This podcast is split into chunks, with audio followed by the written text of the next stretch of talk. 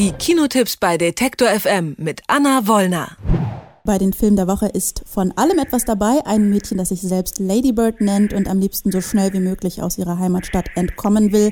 In Stronger spielt Jack Gyllenhaal nach einer wahren Geschichte einen Mann, der beim Anschlag auf den Boston Marathon schwer verletzt wird, beide Beine verliert und von seinen Mitmenschen zum Helden aufgebauscht wird. Auch der dritte Film, Solange ich atme, basiert auf wahren Begebenheiten. Eine körperliche Lähmung stellt Liebe und auch das Leben eines Pärchens auf die Probe. Welche Filme sich lohnen, das weiß wir mal Anna Wollner. Hallo Anna. Hallo Jule. Eine schwierige Mutter-Tochter-Beziehung und eine Coming-of-Age-Story, das kennt man ja aus unzähligen Hollywood-Filmen. Was ist denn das Besondere an Lady Bird? Eigentlich alles an diesem Film. Angefangen dabei, dass es das Regiedebüt von Greta Gerwig ist, die dafür auch direkt für fünf Oscars nominiert war. Also nicht nur sie alleine, sondern auch die beiden wunderbaren Hauptdarstellerinnen Saoirse Ronan und Laurie Metcalf in der Rolle der Mutter. Und sie wurde einfach auch als einzige Frau unter fünf Männern nominiert, als beste Regisseurin, auch für das Drehbuch. Lady Bird ist der einzige Film, der bei den Oscars so komplett leer ausgegangen ist. Und das ist unglaublich schade, weil Greta Gerwig hier eine Coming-of-Age-Geschichte erzählt, wie wir sie eigentlich so dann doch noch nicht im Kino gesehen haben, mit ganz ausdifferenzierten Dialogen, mit einer Balance aus Humor und auch Durchschnittlichkeit, denn Saoirse Ronan spielt diese Lady Bird mit ihren schlecht gefärbten Haaren und dem pinken Gips, den sie irgendwann trägt, äh, so charmant, das ist wirklich unglaublich. Dabei ist es natürlich eine Geschichte, die wir schon hundertmal gesehen haben im Kino, von einem jungen Mädchen, die raus will aus der Enge ihrer Heimatstadt, in diesem Fall ist es Sacramento, die gerne an die Ostküste möchte zum Studieren und ihre Familienverhältnisse das einfach nicht so richtig hergeben Leben. Die Mutter ist Krankenschwester, der Vater ist äh, arbeitslos, verheimlicht ist, ist lange ähm, vor seiner Familie und äh, sie lebt, so sagt sie selber immer, auf der falschen Seite der Gleise, denn natürlich geht es auch um den Schein und Sein des Jugendlichseins, der Pubertät in Lady Bird, das Austarieren von Grenzen, das Entdecken des anderen Geschlechts, das sich zurechtfinden, das sich in den Falschen verlieben und wie Greta Gerwig davon erzählt von in Lady Bird, das ist so, dass ich immer noch eine Gänsehaut davon habe. Hm, also ich äh, werde mir morgen Abend den Film auch anschauen und freue mich auch schon drauf. Ich würde auch denken, ähm, es ist ja ihr Debütspielfilm, wenn ich richtig informiert bin. Und dafür vier Oscars nominiert zu sein, ist ja auch schon mal was, auch wenn die Akademie sich dann am Ende nicht für einen Oscar für Lady Bird entschieden hat. Kommen wir zum nächsten Film. Der Anschlag auf den Boston Marathon sorgte weltweit für Bestürzung vor einigen Jahren. Schafft es der Film Stronger, das Schicksal von Jeff Baumann realistisch darzustellen, ohne auch zu sehr auf die Tränendrüse zu drücken? Was meinst du? Das schafft er, denn der Film von David Gordon Green, der kommt so vollkommen oder fast vollkommen ohne Pathos aus und ist immer sehr, sehr nah dran an Jeff Baumann, dem einem jungen Amerikaner Mitte 20, der einfach zur falschen Zeit am falschen Ort war, auf der Zielgeraden auf seine Freundin gewartet hat, die den, oder Ex-Freundin, muss man fast schon sagen, gewartet hat, die den Boston-Marathon gelaufen ist und er einfach in der Nähe war, als diese beiden Rucksäcke explodieren und er auch einer der wenigen war, die noch aus dem Augenwinkel einen der beiden Täter gesehen hat. Er wacht dann auf im Krankenhaus, guckt an sich runter, beide Beine fehlen unterhalb des Knies. Und es ist ein sehr, sehr langer Leidensweg zurück ins Leben, bis er das erste Mal wieder steht. Auch er kommt, ähnlich wie Lady Bird, aus nicht ganz einfachen Verhältnissen. Die Mutter ist so ein bisschen vereinnahmt, äh, alkoholabhängig.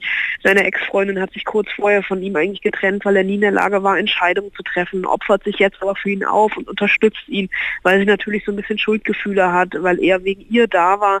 Und dieser Leidensweg, sowohl körperlich als auch seelisch, Seelisch ist wirklich großartig gespielt von Jake Gyllenhaal, der es hier erneut schafft, in seiner Karriere auch wieder so eine körperliche Transformation durchzumachen.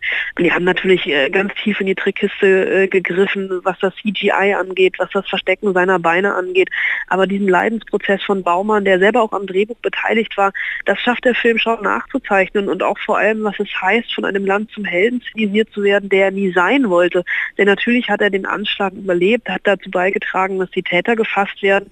Und er wird aber immer wieder in Situationen geworfen, in denen er sich sichtlich unwohl fühlt. Er muss bei einem Baseballspiel der Boston Bruins den ersten Ball werfen und wird äh, ja im Rollstuhl mehr oder weniger auf dieses Feld gezerrt und die Leute jubeln ihm zu, als hätte er irgendwas Großartiges getan. Aber die Großartigkeit rührt einfach daher, dass er überlebt hat.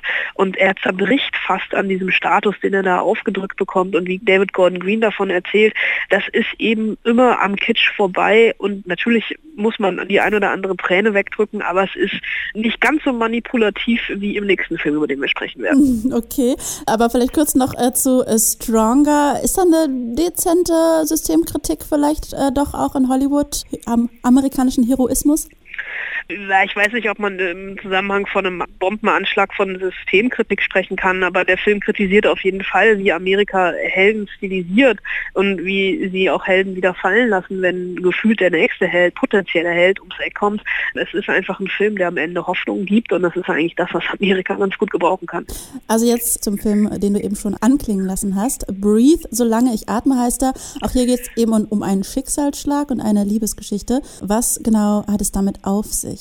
Es ist das Regiedebüt von Andy Serkis, den wir ja als Gollum kennen, den wir als ähm, Caesar kennen aus Planet der Affen, der Herr des Motion Captures, der hier jetzt ein bisschen die Seiten gewechselt hat und in einem Drama äh, sich selbst nicht in Szene setzt, dafür aber Andrew Garfield und Claire Foy, also den Ex-Spider-Man und die The Crown-Darstellerin, die in einer Geschichte auf der Leinwand zu sehen sind, die so ein bisschen vor Schmalz und Kitsch tropft und das auch mit vollem Bewusstsein. Und Andy Serkis drückt natürlich die richtigen Knöpfe.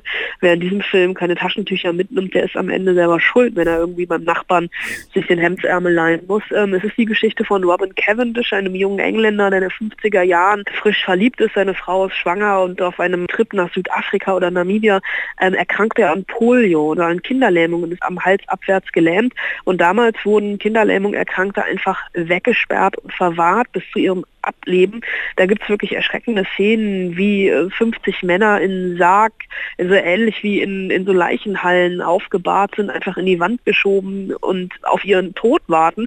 Und dieses Schicksal, äh, da hat er einfach keine Lust drauf. Und ein befreundeter äh, Tüftler bastelt ihm nicht nur einen elektrischen Rollstuhl, sondern auch eine transportable Beatmungsmaschine, die ihm also ermöglicht, das Krankenhaus zu verlassen, auch wenn die Ärzte ihm nur wenige Tage, wenn nicht sogar Stunden geben, bis er dann äh, zu Hause einfach sterben wird, aber er schafft es tatsächlich 50, 60 Jahre zu leben nach dieser Erkrankung und leistet wirklich Pionierarbeit im Feld der Inklusion. Und das Ganze ist natürlich so sehr rührselig, so ein bisschen schmonzettenhaft erzählt. Das ist dem Thema geschuldet, aber der Film, der macht nichts falsch, der drückt die richtigen Knöpfe und man muss einfach wissen, worauf man sich einlässt. Also drei Filme, mit denen man grundsätzlich nicht seine Zeit verschwendet, wenn ich dich da richtig verstanden habe. Solange ich atme, hast du gerade äh, drüber gesprochen, dann haben wir äh, Stronger vorgestellt und Lady Bird. Ja, Anna, ich wünsche dir für deine heuschnupfengebeutelte Nase auf jeden Fall alles Gute, das höre ich im Hintergrund und bedanke mich für das Gespräch. Vielen Dank.